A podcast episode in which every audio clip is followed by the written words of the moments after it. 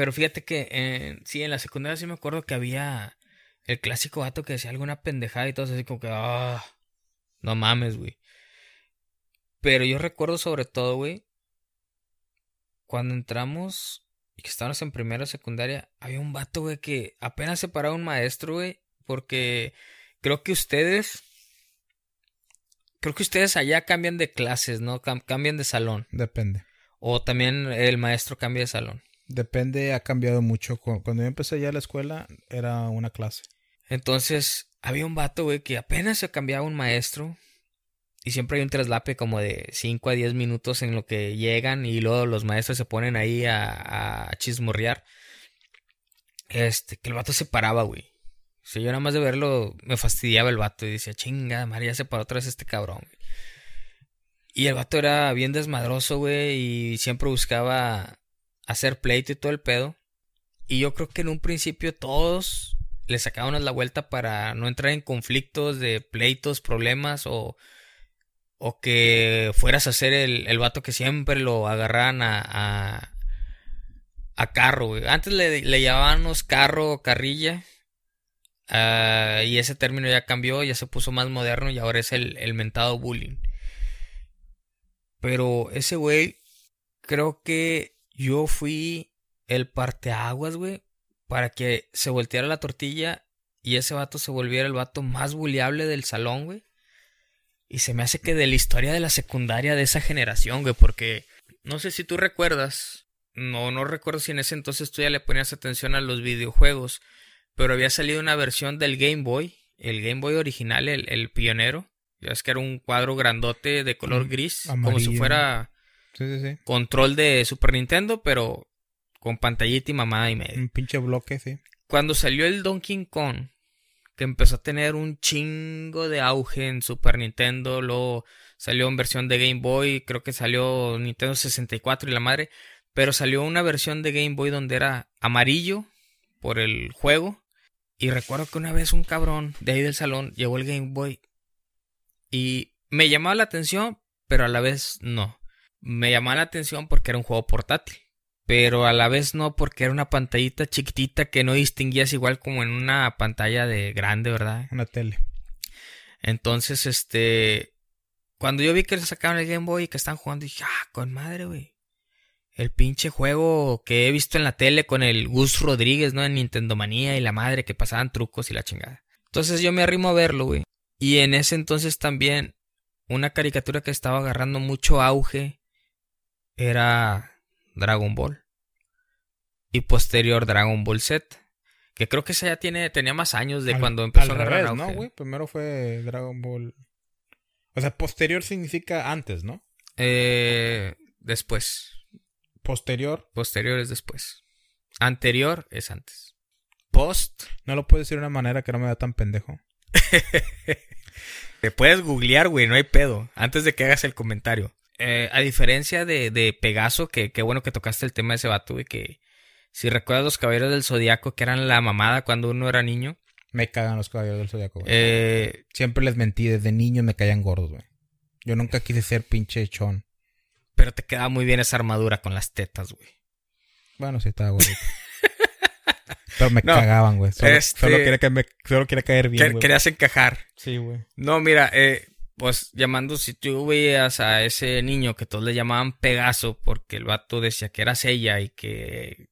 Y cuando se ponían a pelear, él agarraba el argumento de dame tu fuerza, Pegaso, y daba putazos y la madre.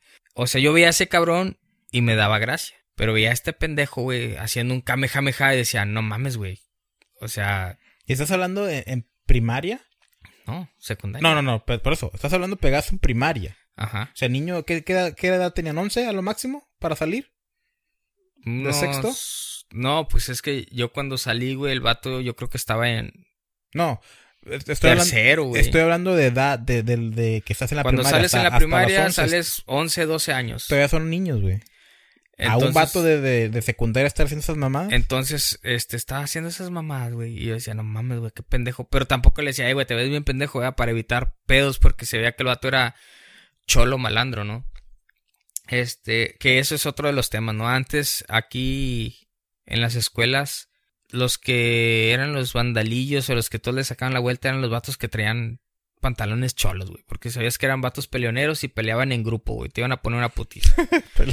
Entonces, este, el detalle con ese jale, güey, es de que pues uno le sacaba la vuelta para no tener pedos. Y sobre todo porque la salida se armaban unas megaputizas, güey. Y decías tú, no, no, no quiero morir tan joven, ¿verdad? Sino que yo en lo que voy a ver el pinche jueguito de que, ah, no mames, está colmada tu juego, güey. ¿Y qué onda? ¿Cómo, ¿Cuánto llevas avanzado? Y que la madre, y que cómo está el pedo, y que cuánto le dura la batería, y que la chingada. Yo recabando información para ver si le decía a, a, papá que nos compró un pinche Game Boy, lo compartíamos entre tú y yo para que me comprara la idea, güey. Y nos pudiera, tuviera más probabilidades de que me dijera, sí, está bien, se los compro en Navidad. Luego tú te pasabas de verga y no me dejas jugar. Y sí, ese era el siguiente plan, pero no pasé al, al, no pasé del plan A, así que no fue necesario el plan B. Entonces, este, pues yo estaba con madre, güey, así medio agachadillo, viendo cómo estaban jugando los vatos bien a toda madre. Y no llega este pendejo, güey, haciendo un disque kamehameha. Y me pega en la espalda, güey. Entonces ahí se activó, pues no sé, güey, es como cuando te levantas de mal humor o diferente o que algo sucede, güey, que, que, que te altera. Entonces yo recuerdo que después de ahí, güey, yo empujé al vato, güey, y no sé qué tantas madres le dije de lo encabronado que estaba, güey. Tal vez porque me sacó de la concentración que yo tenía enfocada en el, en el juego, ¿no? Que me estaba divirtiendo ver ese pedo. Entonces el vato recuerdo que me decía, no, como el vato trataba de empujarme, yo lo contraempujaba y total que nunca me pudo empujar. Este tenía a su camarada que normalmente era identificado como su camote. No sabíamos quién era el machete y quién era la funda. O si los dos eran la funda, no sabíamos cómo estaba el pedo. Este, pues el vato le empezó a hacer bullying, ¿no? De que, uy, mira qué onda, no, hombre, güey, no, no, no te deja ni que lo empujes y que la madre. Y el pedo se estaba calentando más. Entonces el vato se le ocurrió decir, nada, nada más sabes empujar. Y donde dijo eso, güey, en automático solté un putazo, güey, directo en la cara. Y después de eso dije, a la verga, va a valer madre este pedo. Tal vez se preguntarán qué. Inteligentemente dije, inteligentemente dije, hay que correr para prefectura, ¿verdad? Y poner el, reporte de que me molestaron a mí primero antes de que, profe, de que sea al revés. Profe. Entonces fui, ¿verdad? Y fui a la prefectura y, y pues dije, no, ¿sabe qué? Una persona ya me tiene hasta la madre, me ha estado molestando y yo ya reventé. Y antes de que le diga otra cosa, sí, yo le pegué al vato, pero porque el vato me pegó a mí primero. Y ahí va la prefecta. Y hablar con el vato puros pinches temas sin sentido, güey. Yo esperaba que le pusieran un reporte, que lo suspendieran a la verga o algo así, pero no. No, mijito, juegue tranquilo, que a lo mejor los niños quieren ser sus amigos y chinga su madre, yo no quiero ser amigo de este cabrón. Entonces el vato. loco. Entonces el vato, este. Por tres días seguidos, güey, me sacó la vuelta. Después de ahí, había otro vato que le decíamos huevo porque el vato se cortó. Bueno, el vato cuando empezó a entrar ahí en la secundaria traía un corte así como que su mamá le decía: Te vas a cortar el, pelo todo parejo, sin forma, chingue su madre. Todo con la, con la 2 o con la 1, no sé qué pinche número sería. Y pues tenía una cabeza así como forma de huevo, güey. Entonces todos le decían huevo. Y como estaba chiquito, le decían huevolito. Entonces a ese vato también una vez le, le cagó el palo, güey. Y yo no sé si el vato sería que agarró mi referencia. Pues no, el vato, güey, lo tumba con madre, güey. donde se levanta el vato a quererlo agarrar, otra vez lo vuelve a tumbar, güey. Y donde hizo el, otro intento de volverlo a, levantar y quererlo agarrar, no le puso una putiza, güey. O sea, así como imagínate el chavo del 8 aventándole tres volados al Kiko, ¿no? Si te, si te lo imaginas, ¿verdad? Sí, güey, sí.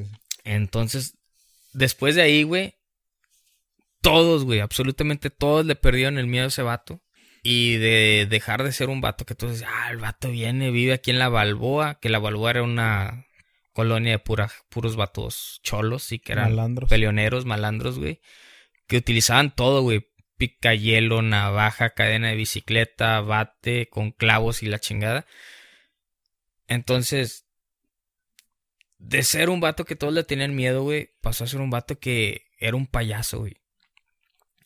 Recuerdo que hubo una época que le llamaban la época. Eh, bueno, no, no, no, no llamaban la época, sino durante esa época surgió una bandita, güey. Bueno, surgieron tres. La primera era la de los cholos. Y luego se juntaron otros cabrones que eran la bandita de los Dickies. Que era una marca de pantalón. Bueno, es una marca de pantalón que se usa, se usa para para la chinga, ¿no? Para el trabajo, que a la vez es una ropa que resiste y que de alguna manera se ve como que digamos presentable, ¿no? En un trabajo. Entonces la agarraron, como había pantalones eh, de color kaki, de color azul marino, que normalmente son los colores que se manejan en las escuelas, pues la banda de los Dickies. Entonces ya tenías la banda de los cholos y la banda de los Dickies. Despuésito de esa entró la época de los pelones, o sea, todos se agarraban a rapar, güey, porque se sentían más malos o no sé, güey. Yo digo, yo tengo una teoría, güey, que un pendejo se había rapado porque tenía piojos y la demás banda, para que no se sintiera mal, dijeron, ah, hay que raparnos para vernos todos iguales y dar miedo. Pero todo eso es en la secundaria, secundaria. o los de la Balboa nada más. Secundaria. Ah, okay. Y también parte de, bueno, secundaria y la prepa. Ya Llegabas a la universidad, güey, si veías a un vato cholo, era hacerle bullying. Si veías a un vato con dickies, era hacerle bullying. Si veías a un vato pelón, era hacerle bullying. ¿Y luego por qué no siguen los estudios esos vatos, güey? Eh, llegan pues aquí, llegan al té con toda la ilusión de superarse, Pues es que no se les da, güey, al chile no se les da. no, tengo que sacar a mi este, pequeño Kevin adelante y llega entonces, un infierno en el, en el pinche tech, güey. Entonces yo recuerdo que el vato se rapó, güey. Y en lugar de que generara miedo, güey, el vato se ganó como tres o cuatro apodos, güey. madre. Pasó de ser un vato que todos le tienen miedo, güey, y que le hablaban por su nombre, a empezarle a decir Teletón, eh, Niño Down. No mames. Eh, y luego. Todavía ni empecé esto, ya no van a cancelar con tus pinches apodos. Y luego, no, pues es que en ese entonces utilizaban eso. Y luego también como cuando había ese pedo del teletón que apoyaban a los niños con capacidades diferentes, güey. Pero no me explico niño down porque se cortó el pelo pelón, güey. Mm, es que en aquella época, güey, era un niño con cáncer, ¿no? No, es que en aquella época era, bueno, era una referencia de ambas cosas, porque había niños con el síndrome de Down que tenían el cabello muy corto. Y habían niños con cáncer que pues obviamente por el tratamiento no tenían el cabello. Entonces este güey le empezaron a llamar... Lo más pasado de lanza fue que elegía niño Down, güey. Porque de hecho un niño Down es mucho más inteligente que nosotros, güey. Mucho más. Y yo creo que muchos juzgamos malamente o, o por una mala cultura, no sé. Pero esas personas son muy, muy, muy inteligentes que, que yo creo que tienen una manera de que toda esa inteligencia la pueden eh, explotar o, será que no los entendemos, ¿verdad? Pero, pero malamente se hacía bullying en aquellos años de ese pedo. Y antes eh, eh, estaba una marca de, de yogurt llamada Danone que siempre patrocinaba esos eventos de... le empezaron a decir Danone. entonces le decían el Danone, el Danonino. este... Pinche raza, güey. Y pues te digo, de ser un vato que generó un miedo, güey, en los primeros dos meses del primer grado de secundaria, al resto del primer grado de secundaria, segundo y tercero, ser el payaso, güey, del salón, el buleable, el que nadie le tenía respeto, el que todos le cagaban el palo, güey, y era muy... Llegaba a ser tan gracioso y a la vez decía yo, puta, si me pasara a mí, qué, qué oso, güey, o qué vergüenza, porque nosotros estando en tercero, niños que estaban, acababan de entrar al primer grado de secundaria, güey. ya le cagaban el palo por su apodo, el Danone, güey, el Teletón. Este, y fíjate, ubicas cómo es una cancha de voleibol. Sí. Que normalmente pues tienen dos postes y donde se pone la red. Ahí en la secundaria habían dos canchas de voleibol juntas pero pues obviamente no estaban con la red a menos de que hubiera torneo o, juego. que fuera, digamos, algo más oficial. Porque incluso si era educación física es juega voleibol, pero sin red, chinguen a su madre. Pues jugábamos ahí, pero con las canchas, ah, o sea, atravesadas. Entonces habían de extremo a extremo se utilizaba un poste para agarrarlo como portería y del otro lado ponías o una piedra o mochilas y ya cerrabas lo que era la portería. En medio quedaban dos postes. Entonces era muy pinche cagado, güey, y gracioso. Y decías, qué oso con este cabrón. Porque los salones de primero estaban enfrente. Y nosotros jugando fútbol. En una de esas que estaba el partido intenso, güey. Haz de cuenta que estabas viendo un Real Madrid-Barcelona. Pero realmente era el, el, primero A contra el tercero B contra, contra tercero F. Pero era un partido que estabas dando todo, güey. Y estaban todos atacando, todos atacando, todos apedreando el rancho, como dijéramos. ¿Cómo se llama tu, tu secundaria? Eh, Juan José de la Garza o secundaria general número uno. Era el clásico de la general número uno. No, es que cada quien tenía su historia, ¿verdad? había chingos de clásicos ahí, güey, pero te estoy hablando como te estoy hablando de mi persona, ¿verdad? Haz de cuenta que todo está rodeado a mí. Ah, chinga. Este. Yo era el pinche ombligo de esa escuela. No, no, no, pero era, era pues la versión de la parte que me tocó vivir, ¿verdad? Cada quien platicará su versión y era el mundo centrado en esa parte. Pero entonces este vato se quedó arriba, güey. Porque también era como que chinga madre, güey. Pareces, pareces una tanga. ¿Y por qué una tanga? Pues porque no tapa nada, se le pasaban por todos lados al vato. Era portero. No, no, no, era defensa o medio o algo, pero no valía madre, güey. Entonces, dije, ¿sabes qué? Quédate arriba, güey. Ya, quédate arriba, ahorita te la pasamos. Entonces todos estábamos acá en chinga, güey, corriendo para abajo, para un lado, para el otro, defendiendo y luego ganábamos uno y luego nos la quitábamos y luego los traíamos de que nos estaban atacando. Y en una de esas, un cabrón recuperó el balón con madre, me la pasa a mí, yo se la paso a otro vato que jugaba bien mamalón y yo me preparé a correr porque dije, no, hombre, de aquí pego corrida y si me dan el pase quedo solo contra el portero porque todos nos estaban atacando, güey. Y dije yo, con madre, meto mi gol. Y cuando yo volteé para arriba, estaba el pendejo del Danone, güey. Pinche Danone. Y el vato levanta la mano, ¡eh! Pásamela, pásamela. Entonces iba corriendo a rajamadre, güey. En dos, en un pique de tres, cuatro zancadas, güey, haz de cuenta que lo emparejé. Y yo también levanté la mano, güey, para que me la pasen. Pero donde el vato levanta la mano, güey, y se da la vuelta, se estampa con el pinche poste en medio, güey. Pero se escucha rajamar, ¡ping! Donde se pega con madre, güey, en la cara. Y se de cuenta que, pues, el vato ahí se detiene, pero el balón va pasado. Y entonces yo ahí voy corriendo, güey. Y entre riéndome y corriendo todo lo que doy, paré el pinche balón. Y no sentí, al chile no sentí nada de fuerzas para tirarle, güey, porque me estaba cagando de la risa por la acción que vi. Entonces vi que el vato que me dio el pase venía corriendo a raja madre, güey. Y los otros vatos venían detrás de él, o sea, no le ganaban la corrida. Pues yo en lugar, cuando el portero salió a achicarme, yo me di la vuelta y toqué hacia atrás. Y viene el camarada, ¡pum! Le pega y mete el gol, güey. Y estuvo épico, güey, porque fue el gol del gane de ir un 3 a 3, algo así. Ya es que se va a acabar el descanso y gol gana o, o si se acaba el descanso y quedamos empatados, pues el siguiente partido va a ser a muerte, ¿verdad? Y este, y no, pues gol, y entre celebración y risa, y ver al Danone que se está agarrando la cabeza, güey. y luego escuchar de entre las ventanas de los niños de primer año, güey. Estás bien pendejo, Danone. No, güey, fue, fue, eran, eran, eran cosas épicas, güey, eran cosas épicas.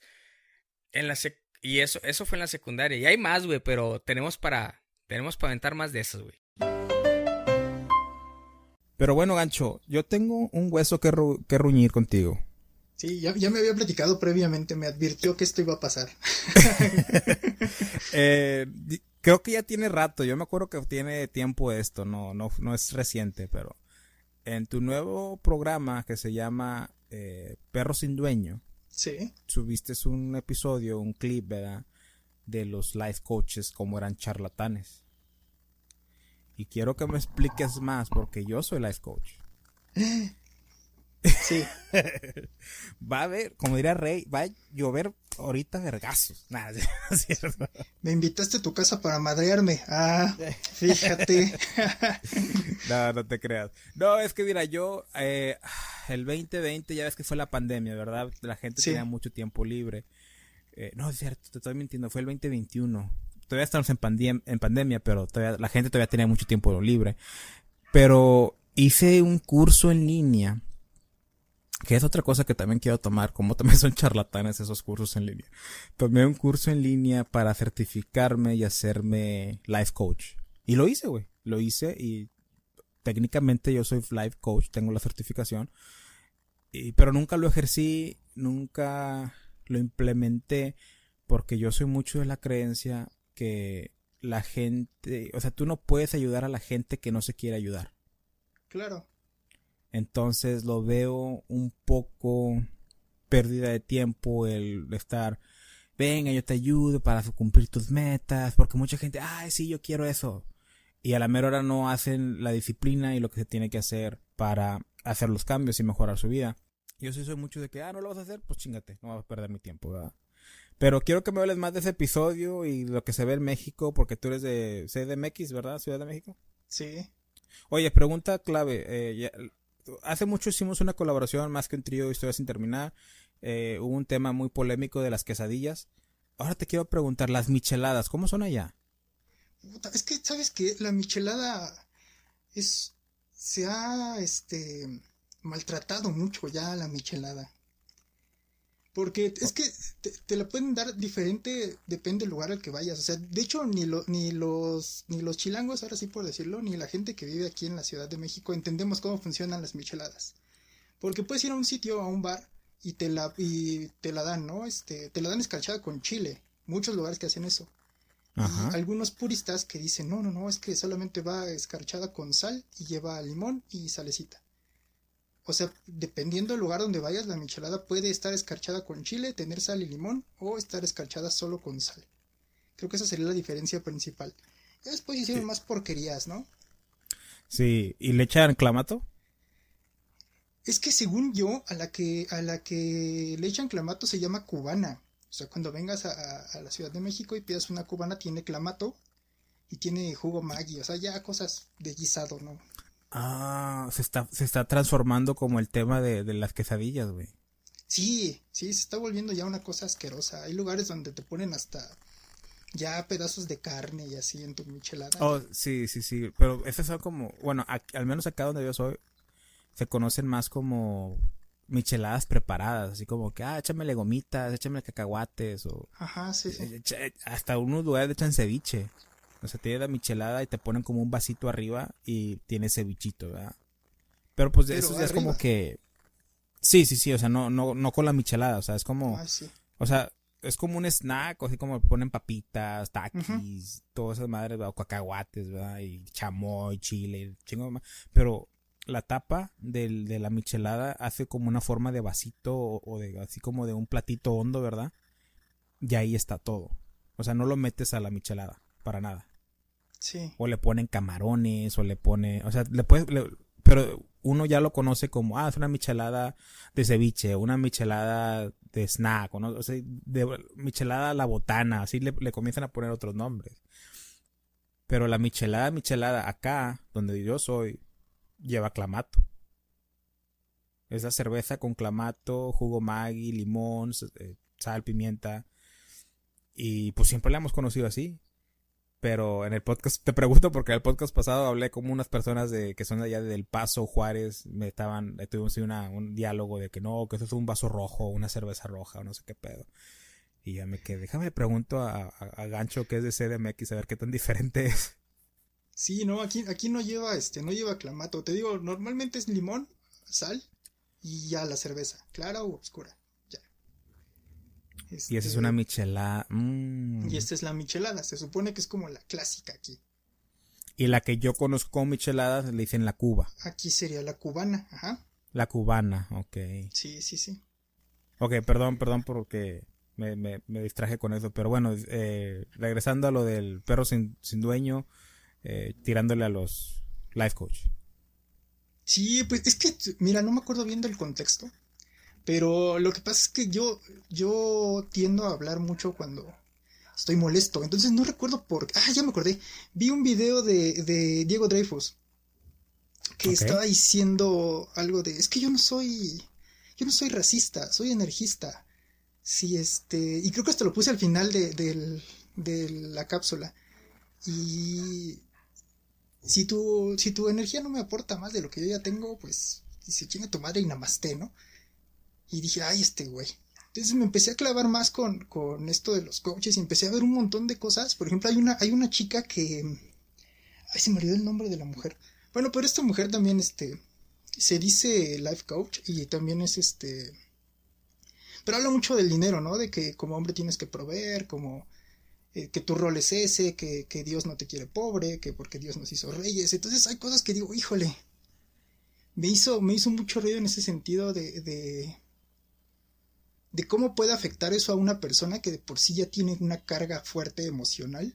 Y si le dices, güey, si no provees, pues estás jodido, ¿no? Imagínate si ya tiene una depresión o algo así, creo que puedes llevarlo hasta pues el borde, ¿no? De, del suicidio, cosas así. Yo por eso lo vi trágico. Entonces, en ese sentido, sí, este. Yo empecé a investigar más, eh, leí, tampoco leí mucho, ¿eh? leí como unos 7, 6 artículos de, experiencias de gente con, con coaches. Eh, tanto buenas como malas, pero encontré muy pocas buenas, ¿eh? encontré realmente cosas que los hacían este ir a cursos, que tienen como una situación medio piramidal, ¿no? sí. Al menos fue lo que, lo que investigué fue aquí en México, ¿no? La verdad no, no me metí a otras cuestiones, pero fue de ahí que saqué lo de, lo de la cápsula, ¿no? No, y por ese lado, sí te, acá en Estados Unidos es muy similar, la verdad. Yo he comprado varios cursos, me acuerdo que compré un curso para vender libros en Amazon compré un curso para hacer tu propia no cómo será para subir para cómo cómo hacer tu Twitter o sea cómo tener más seguidores en Twitter verdad ajá. Compré otro curso de cómo hacer cómo generar dinero con tu podcast cómo o sea sí del podcast como engagement eh, promoverlo, crecer tu podcast, generar dinero. ¿Y qué más he comprado? He comprado, bueno, el caso es de que, o sea, sí se gasta una cantidad considerable de dinero. Eh, el de los libros me costó creo que unos 60 dólares. El de Twitter me costó 200 dólares. Y el del podcast me costó 600 dólares si mal no recuerdo. Entonces estás hablando que es una cantidad considerable y gran parte de la información que te dan en esos cursos es información que tú puedes encontrar gratuita en YouTube, Google o, solamente investigando, ¿verdad? Pero eso es lo muy bonito de ese, de ese curso que ya te lo, te lo dan, te lo entregan a ti mismo. O sea, ya todo servido, ¿verdad? Pero lo que yo he visto que es muy o sea, es como que una manera para hacer las cosas. Realmente no te están enseñando eh, las estrategias y, lo que realmente debes de aprender para poder tener el conocimiento de hacer las cosas y poder como que trascender en otras partes de, de, tu área, de tu negocio. Si te enfocas en el podcast, ok, ¿cómo me puede ayudar esto para hacer otras cosas, verdad? Y, y sinceramente creo que la otra vez chequé varios de esos, de esos porque supuestamente pagas y tienes toda la vida para estar para seguirte capacitando, ¿no? Igual este, ¿cómo se llama? Sí, es como una membresía. Actualizando. sí. Entonces tú siempre puedes entrar a la página, pones tus credenciales y ahí está todos los videos, toda la información, todos los artículos, todo lo que tiene ahí de, que según es parte del curso, ahí según que siempre va a estar. Pero me he dado cuenta como que nada más pagar el año de la, página, se vence y la quitan. Porque creo que el de Twitter y el de los libros de Amazon ya no está, ya no existe el, domain. Y te quedas como que, oye, pues yo pagué por algo y me, y me dijiste, me ofreciste algo y no lo hiciste. O sea, ¿qué tal si yo quiero ahorita volver a tomar la información? Y ya la quité. Ya no puedo. Fíjate, ese, ese, es mi miedo muy feo con, con, bueno, perdón, un paréntesis rápido, ese es mi miedo con Netflix y las plataformas. O sea, ¿qué va a pasar un día que ya no aparezcan? ¿Qué va a pasar con esas series? ¿Dónde las vamos a tener? Ya no está el DVD. A menos que los compres piratas. Ya, cerró mi paréntesis, perdóname. pues tú ahí en, la Ciudad de México, pues eres ahí, está bien fácil conseguirlos, ¿no? Supongo. sí, afuera de cada Una vuelta a Tepito y... Oye, pues a ver si me consigues el de el de How I Met Your Mother porque lo he estado buscando y no no sé en qué en qué en qué plataforma de streaming estén. sí, si no la buscamos aquí en el centro y te la mando. Ya está. sí me gustaría ir a visitar a la Ciudad de México un día de estos, ¿eh? Sí, claro, cuando quieras, ¿sabes? Sí me da miedo que acá ya sabes de que su segunda cartera va enfrente y todo eso sí me da un poquito de miedo. A veces, ¿eh? No, no está tan pesado como, como se podría decir. Pero es que siento que hay zonas. O sea, sí tiene que tener mucho cuidado, eso sí yo siempre lo digo, siempre tengan mucho cuidado. Pero tampoco ir con miedo. No sé, es complicado. Como en todas partes, ¿no? Siempre hay algo que, siempre hay algo que te puede pasar. Sí, sí, pues te digo, estamos expuestos a un montón de cosas. Pero bueno, entonces te decía eso de los life coaches, yo también siento, eh, por eso me hace que no lo he ejercido, porque sí me gusta ayudar a las personas, soy muy bueno escuchando, doy buenos consejos, pero sinceramente no soy de que es que es que mucha gente es como que, ah, yo quiero que ya dámelo todo. Me estuve estoy también haciendo un podcast de de la dieta ketogénica porque yo he visto muchos resultados en la dieta, he aprendido mucho y siento que puedo dar consejos para que la gente no que pierda peso, pero para que se mantenga la dieta ketogénica y vea resultados, ¿verdad? Y me metí en muchas páginas así de Facebook y tratar de ser como que un Kiro coach, ¿verdad? Como que déjame hago una gente que me siga, que sepa quién soy, a darme a conocer, para que cuando ya tenga el podcast con varios, varios episodios, lo, lo empiezo a promover, ¿verdad? Y así, y así generar tracción de gente que me escucha. Claro. Pues mucho de lo que yo vi que la gente era, dime qué hacer, dime qué comer y ya. O sea, yo no quiero tomar mi tiempo para aprender, para saber qué es bueno, qué es malo. Tú nada más dime qué comer. O sea, dámelo ya todo listo y quiero ver resultados. Y sí, y sí como que a, mí en lo personal sí me fastidia, sí me molesta porque digo, güey, o sea, te quiero enseñar cómo lo hagas, pero no quiero hacerlo por ti. ¿Sí me explico? Porque, o sea, básicamente sí no vas a ver resultados.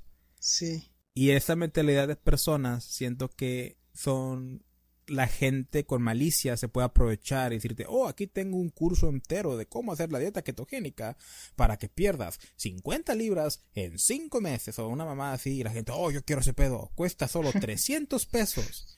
Solo si llevas, eh, pero si lo, si lo pides ahorita mismo, en los próximos 20 minutos, se va en 159 con 69 centavos, más así, ¿verdad? Fíjate, eso que dices es, es bien importante porque tiene que ver mucho con la inmediatez con la que queremos las cosas, como dijiste, ¿no? De nada más dime qué hacer y yo lo hago. O sea, no, no quieres saber el por qué. Y eso es bien importante por, porque también creo que parte de lo, de lo que dije de, los coaches, le puse todo el peso a los coaches. Este, que también sigo pensando lo mismo, ¿eh? ¿eh? Pero también la gente.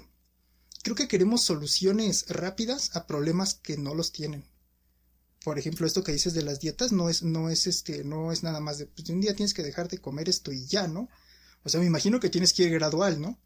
es, un, es un chingo, o sea, es un proceso, para que, una, para que una gente sea obesa, hay muchos componentes que la llevaron a ese, a ese, a, ser obeso, ¿verdad? Sí. Que son muchos componentes que tienes que arreglar. No nada más es, oh, tengo que hacer dieta, o tengo que hacer ejercicio. Pero sí tienes razón en eso. Sí, te digo, es que el problema es ese, que, la gente quiere las cosas rápido y, ya.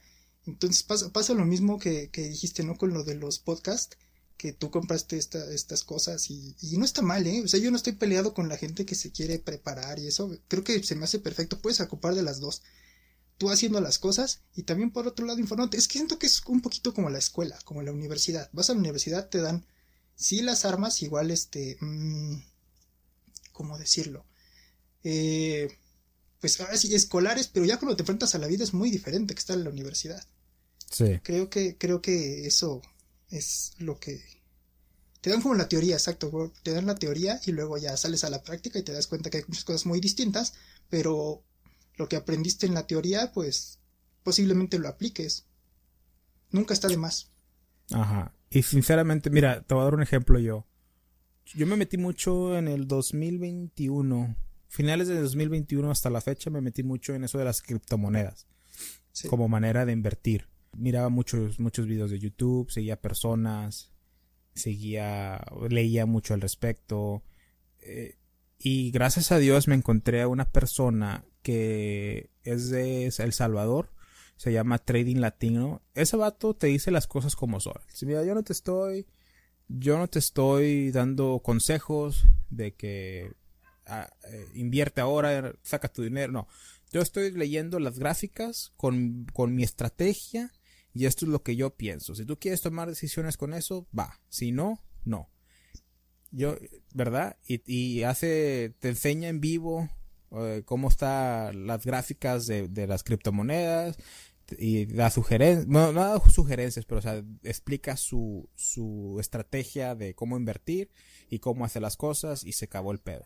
Y él dice una frase que sí es cierto, porque al seguir tantas personas me di cuenta con el tiempo que personas que dicen, hombre, este vato sabe bastante de criptomonedas, estoy aprendiendo bastante de él, cómo empezaban a, a promover ciertos tokens de valor que hoy en día esos tokens ya quebraron, bancarrota.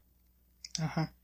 Entonces, tienes que ver mucho la gente que sigues, de las que según estás aprendiendo, porque pueden tener agendas, pueden ser, pueden estar siendo, pueden estar siendo pagados por grandes compañías y dándote a entender, oh, compra esto, yo lo uso todos los días y puro pedo, o sea, no, nunca lo he usado, no saben si tiene alguna consecuencia, si te va a funcionar o no. Pero lo que dice este chavo de Trading Latino dice, no hay mejor manera de aprender que perdiendo en el mercado. O sea, tú metes tu dinero. Júntate la cantidad que quieras, ya sea 500 pesos, 1000 pesos, una cantidad que tú te sientas cómodo en perder. Y, y métela en el mercado.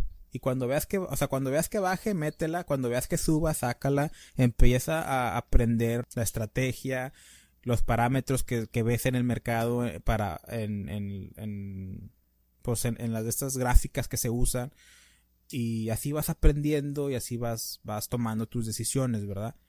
Y creo que así es como se aprende, no tanto, o sea, ponle que un curso o un coach te puede como que guiar, especialmente si ya lo hicieron. Sí. Y, y te puede como que caminar de la mano, pero aprender a aprender es tú hacerlo. Claro, sí tú encontrar, la, eh, encontrar los problemas, buscar la solución, implementarlo, solucionarlo, viene otro problema. Eh, así es como aprendes y te haces la persona chingona que deberías que ser. No nada más de que, ay, él ya me dijo cómo hacerlo, ya voy a ser feliz y, millonario. Sí, pues creo que requiere mucho de la persona y como dices, ¿no? Eh, lo, lo, que dices de este, se me fue el nombre. Em, trading latino. Trading latino, es eso, también tienes que aprender a perder, ¿no? creo que parte de lo que ahorita nos aqueja mucho es eso, que nadie quiere perder. Nada. O sea, todo quieren ser ganar y todo tiene que ser siempre arriba, arriba, arriba, arriba. Y no. O sea, tienes que, que ensuciarte también un poquito de lodo para aprender y para mejorar. O sea, ¿cómo, ¿cómo vas a mejorar si no estás mal, digámoslo? O sea, sí tienes que caerte y aprender a sobarte esos madrazos y decir, vale, vamos otra vez. Creo que eso también es importante y, y mucho de lo que dices es cierto, ¿no? De, de, poner de nuestra parte. Y eso no va a funcionar ni con un coach ni con un psicólogo, eso ya va a depender de la persona. Si la persona no se quiere esforzar, no, no quiere salir por sí mismo, no por sus hijos, no por, o sea, por ella misma, creo que se pierde ahí todo el sentido de, de la mejoría. No sé qué pienses. No, sí, por supuesto, la, la verdad. Yo, de hecho, hace mucho tiempo, cuando estaba en la universidad, puse un, un post ahí en, en, Facebook, cuando Facebook era lo de moda, ¿verdad? Puse, eh, ¿qué decía Pitbull? ¿Qué decía el vato? El que no sigue consejos no llega viejo, algo así dice el vato, ¿verdad? En una de sus canciones. Sí. Y creo que Albert Einstein decía otro, otro, otro dicho también, algo de que sigue consejos para llegar a viejo. No me acuerdo, algo así. Y, y yo me acuerdo que los puse y dije, pero hay veces que no, o sea, hay veces que tienes que vivir tú las propias las cosas para aprenderlas. O sea, tú tienes que darte esos chingazos, tú tienes que caer, tú tienes que pasar esas depresiones, tú tienes que, o sea, sufrir, o sea, pasar por el, el, el, estrés y, y, el, ah, chinga, ¿cómo lo voy a hacer? ¿Cómo voy a salir de esto? O sea, y aprender de eso para levantarte, sacudirte las rodillitas y darle, de dando chingazos. O, o si tienes que tomarte un descanso o, o, dar un paso hacia atrás, ¿verdad? Para agarrar impulso. Está muy aceptado, pero o sea, tienes que poner de tu parte y por eso fíjate, mira, me voy a meter un en problemas probablemente, pero por eso mucha gente eso de que oh, que yo voy a terapia, que yo que yo voy, tengo mi terapista y que yo he pasado, yo he sufrido mucho y que estoy sanando y mamás así, güey. Ok, está bien, pero ¿y? O sea, ¿qué más? O sea, ya sabes que lo tienes, ya sabes que tienes el problema ya sabe, o sea, ¿qué más va a hacer? Y yo siento que el problema es, y es una de mis filosofías de vida, la mente de víctima. Sí, claro. El, victimizarnos nosotros mismos de que, ah, es que yo sufrí mucho, que a mí me, hacían bullying de niño por estar gordo y eso me afectó tanto que tengo que estar en terapia. Ok, sí, estás en terapia, sí, eso te afectó. ¿Y qué más? ¿Qué sigue? ¿Qué vas a hacer? o sea, y yo, yo sinceramente, yo fui, yo he ido a terapia yo he tenido una, una consejera que, que, me ayudó mucho, pero llegó un punto en el que se creó como una codependencia en la de en la que ah cualquier problemita que yo tenía en mi día con día le hablaba y así como que oye quiero una sesión y, em, y, em, y, empecé a sentir como que la como que ya no me ayudaba. O sea como que ah nada más me escuchaba y no no y me quedé como que oye pues estoy pagando diokis verdad y fue cuando dije sabes qué no, chingada su madre, o sea, yo no soy una víctima, o sea, yo he sufrido mis cosas, yo he pasado de, dos veces por depresión en mi vida, pero pues no, no siento que eso, no dejo que eso me, me defina, y eso tienes que aplicarlo también el de, ok, quiero, quiero ser el podcaster más famoso de México, ¿verdad? Claro. Déjame compro cursos. Ok, sí, pero ¿qué más estás haciendo? ¿Cómo te estás? No nada más vas a comprar el curso y seguir un método copy and paste y ya eres el podcaster más famoso de México. Eso, por eso te digo que, no es bueno como vender una misma respuesta para diversos problemas, ¿no? Por ejemplo, eh, como decías tú, ¿no? Ahorita creo que sí tenemos ese problema de la victimización. Todos, todos son víctimas. Es que mi papá me decía que yo estaba muy morenito. Y por eso no destaco ahorita que tengo 35 años ya, hay un punto donde puedes culpar a tus papás, ¿no? De, sí, ve terapia y todo, pero... Y fíjate que es curioso que digas que la gente que siempre pone que está sanando es la que menos está sanando. Es, es, lo que yo me, es lo que yo, es lo que yo, es lo que yo noto, güey. Sí, la gente que dice eso, o sea, la gente que te presume de, es que yo voy a terapia y esto, ah, pues órale, qué chido, ¿no? Em, y ya estoy sanando, ¿eh? Órale. Pero sigo haciendo los mismos patrones que me trajeron a, a a este resultado, que es, o sea, sigo haciendo las mismas cosas con los mismos resultados y me sigo frustrando. O sea, realmente no hay un cambio. No sé. Te, digo que tengo una amiga conocida. Ajá. Que pues no quiero decir su nombre ni hablar ni, ni nada porque, o sea, voy a hablar mal de ella, ¿verdad? Por eso. Pero veo cómo dice, no, es que yo ya he superado mucho, yo estoy sanando, estoy, he cambiado en los últimos meses, ya no, ya no dejo que, que ¿verdad? Comienza a hablar de esto y yo que, va, te la compro, ok. Pero luego comienzo a ver otros posts en, en Facebook. He, salido con ella, he hablado con ella. Y me quedo.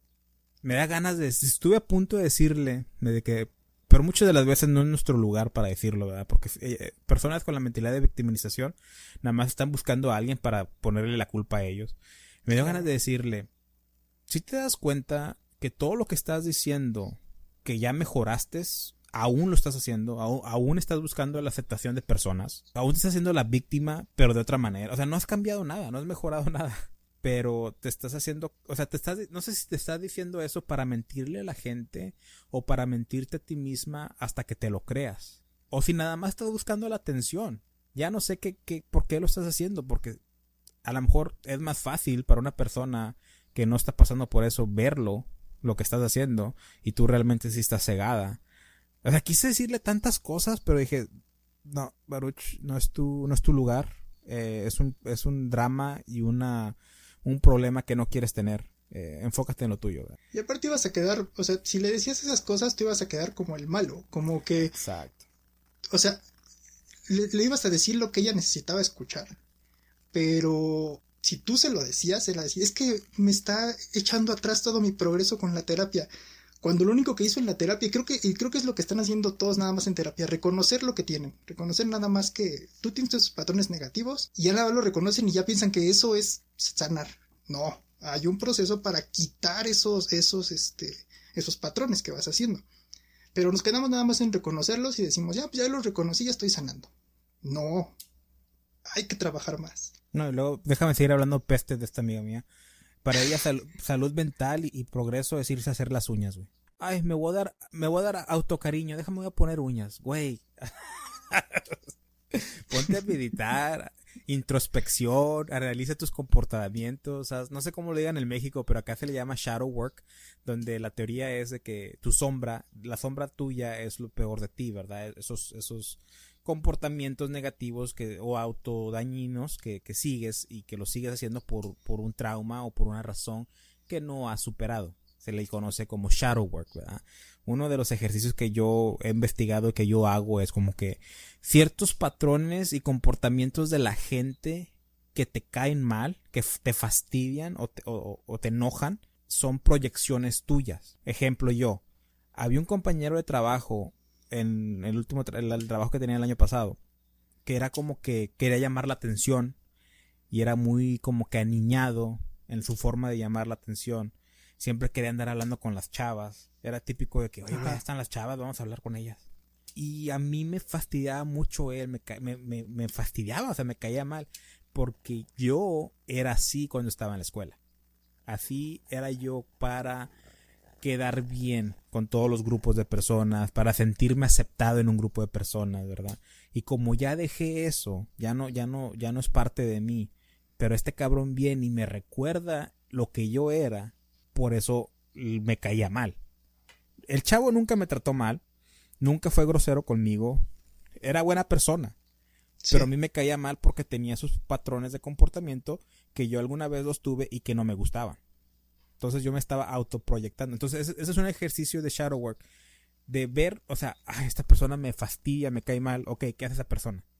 Y, ya cuando identifiques qué hace esa persona, probablemente tú haces esas cosas y por eso te cae mal. Fíjate, es, es este, qué, qué, chido que lo dices, qué bueno, porque, por ejemplo, tú me dijiste, estuviste investigando y eso, y, y, yo, por ejemplo, te puedo decir que lo hago, y ahorita le doy un nombre, ¿no? Shadow Work. Este, pero me pasa mucho, tenía una conocida que siempre quería encajar. En todos, en todos los grupos a los que íbamos se adaptaba a los grupos, era como un camaleón. O sea, si, si, escuchaba a la gente así, este, punk rock, ella lo escuchaba. Si escuchaba a la gente eh, norteño, ella le gustaba el norteño. Y a mí me enojaba mucho, o sea, decía, ay, es que esta mujer no... Pero no me da cuenta que yo era así cuando era niño y adolescente. Yo quería pertenecer. O sea, yo lo que quería era estar este, en un grupo. Y, y trataba de hacer lo mismo que ella estaba haciendo. Entonces, es algo que yo ya no tengo, ya ahorita me chupo un huevo, este, la gente, ya tengo, digamos, ya estoy muy viejo como para querer encajar en algún sitio. y, y como dices, ¿no? Esas cosas sí te, sí te van checando y, y te vas haciendo consciente de, de esa que dejaste de hacer quizá. Sí, entonces, eh, digo, eso es, eso es introspección y eso es como que checarte estos comportamientos que no te gustan y tu cerebro, tu inconsciente automáticamente los esconde de ti porque es algo que no te gusta y tu ego se alimenta y crece y, y es, no, yo no hago eso, eso es malo y realmente lo haces. Lo ves mucho en las mujeres que les gusta mucho el chisme, ¿verdad? Sí. Pero cuando es algo de ellas, o, ay, no, es que es bien chismosa esa vieja, ni sabe lo que está diciendo de mí. Y yo me quedo, muchas de mis amigas, güey, yo me quedo como que, pero, o sea, hace ratito tú estás muy bien contando un chisme de alguien más. Pero cuando es contigo, ¿sí me explico? Y, y, y muchas, y me pasa mucho, güey, que tienes que saber cómo darlo a la luz, porque como dices tú, si dices, es que tú también eres chismosa, te ponen a ti como el malo. Tú eres, ah, mentalidad de víctima. Ah, tú eres el problema, no yo, ¿verdad? Pero yo me he hecho muy, muy eficaz en cómo traerlo a la luz y, me encanta ver las reacciones de las personas, tanto hombre como mujer, como que, ah, nunca lo había visto de esa manera. Y como que algo en su cerebro comienza, como que la ardillita comienza otra vez a correr ahí en el pinche bolita, en esa, el círculo donde corren, y se queda como que, ah, y, y ves un cambio en las personas, como que empiezan a cuestionar comportamientos que, que nunca habían cuestionado antes y siempre pensaron que estaban correctos. Me encanta hacer eso. No siempre lo hago porque, te digo, es, mucho trabajo y, ahorita pues me gusta enfocarme más en mí. Pero ah, es un tema muy complicado, la verdad. Pues fíjate que es, es también una cuestión, siento que por, por algo también están las cosas tan mal y tan em, agresivas en redes sociales, ¿no? Todos estamos buscando ser brújulas morales. O sea, y, no nos fijamos en nosotros. Estamos viendo que el, que el, mundo cambie, pero sin cambiar nosotros. A lo mejor va a sonar algo muy hippie, ¿no? Pero si no ves un cambio en ti, ¿cómo esperas que el otro cambie? Es que el otro es, como dices, el otro es chismoso. Yo, por ejemplo, me gusta mucho el chisme. Me considero una persona muy chismosa, pero no de contar cosas, de enterarme de cosas. Me gusta enterarme. El saber. Sí, me gusta saber chismes. Ah, eso sí me, me, encanta. Y no los cuento para que me sigan contando. Entonces, eso, el, chisme me nutre. Entonces sí, sí me considero chismoso, pero no me gusta mucho hablar de, de mí, de mis cuestiones personales. ¿Ves? Ahí ya tenemos otra cuestión. O sea, me gusta que me cuenten y que me digan, no contar yo de mí.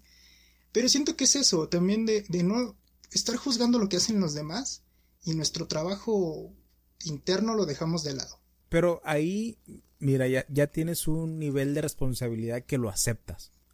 Tú dices, yo soy chismoso, me gusta oír el chisme. Y hay personas que no pueden hacer eso. Yo siempre he tenido un problema con cualquier tipo de grupo de personas que sean como que que no puedan ver que su movimiento o su forma de ser afecta a otras personas. Y que piensan, no, mi manera de ser, lo que yo estoy haciendo es absoluto y es correcto.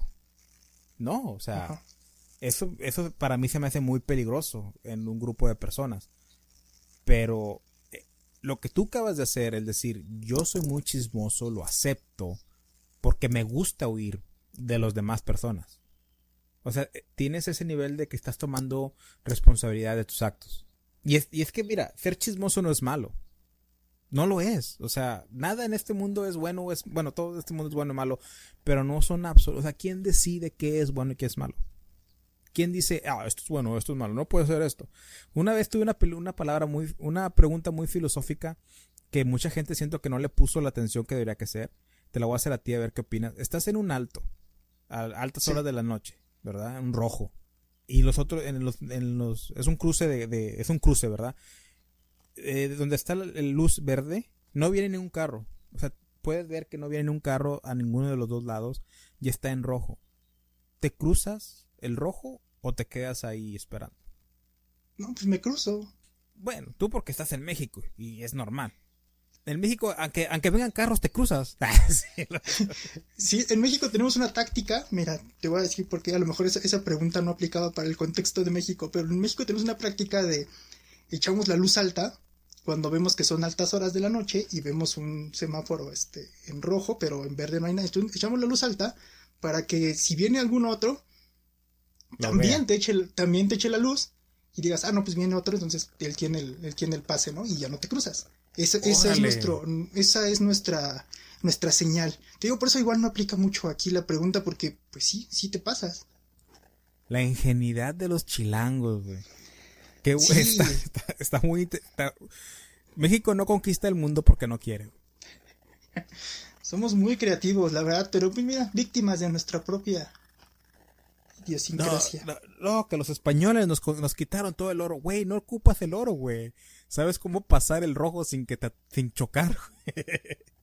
sí, aplica en todas las calles, ¿eh? Si, si, si ves que hay una calle en cruce y no hay semáforo, siempre pones esa. Habrá personas que no lo hacen, algunos neandertales, eso sí, pero en general la gente con conciencia hace eso. Mira, e, en estos últimos meses me he estado quedando en Matamoros. Voy a aplicarla, a ver si. Usualmente no salgo en las altas de las noches porque aquí en Matamoros, Tamaulipas, no es recomendado salir tan, tan tarde. Pero. pero voy a intentar. Maravilloso chiste. pero, pero sí, sí. No, cabrón, hace unos, hace un mes, mes y medio mataron a unos güeyes de Estados Unidos acá, unos afroamericanos que vinieron para acá. Sí. Fuerte la noticia, ¿no? Sí.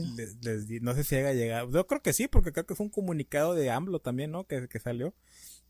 Sí, que decían que vendían, ¿no? Que creo que no sé si vendían o, o compraron algo de droga. Y dije, ¿qué? O sea, por eso lo tienen que matar. Se dijo mucho al respecto que sea la historia correcta, no sé, pero como eran afroamericanos, yo estoy muy seguro que como son afroamericanos, no sabían que aquí en México, si te sacan la pistola, es de que flojito y cooperando. todos sabemos, todos los que cruzamos sabemos de que, hey, te sacan la pistola, muchas de las veces nada más quieren saber quién eres, si eres civil o si eres parte de, ellos o, o de los contra, y ya. Se dan cuenta que no tienes nada que ver, te dejan ir. Yo siento que estos afroamericanos vieron que tenían fuscas y dijeron, hombre, aquí, aquí nos vamos, ¿verdad? Y por eso pasó lo que... Yo siento que fue más un malentendido que cualquier otra historia de guajiras que sacaron, la verdad. Sí, tengo que no valía como justificarlo. O sea, realmente no sabemos ni a qué vinieron nada más, ¿no? Que tenían este antecedentes. Pues, ay, por favor, ¿no? Eh, y, y pues qué, qué coincidencia que Estados Unidos estaba detrás de eso y encontraron los responsables y hasta los, los señores del, de acá del otro, del bando se disculparon. Dijo, la madre, pues si fuera así siempre.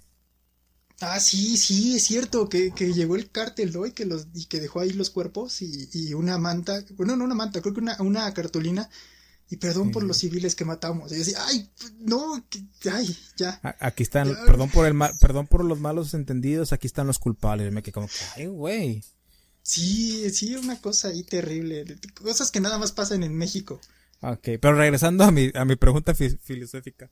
A los que yo les pregunté, me decían, no, pues te esperas porque es lo correcto. Y yo me digo, pero ¿por qué es lo correcto? ¿Por qué es lo correcto? Porque si no te van a multar. Te va para un policía. Y, yo, y así cuestionándolo me di cuenta, muchos de la gente dice, no, pues me quedo ahí porque es lo correcto, porque les han dicho que es correcto. Porque les forzan que es correcto. O sea, la ley te dice, si no, si te pasas el rojo, te voy a dar una multa. O sea, un castigo. Y no la gente no quiere ser castigada. En mi caso, yo no me paso el rojo, porque vivo en Estados Unidos, porque si fuera en México probablemente lo haría.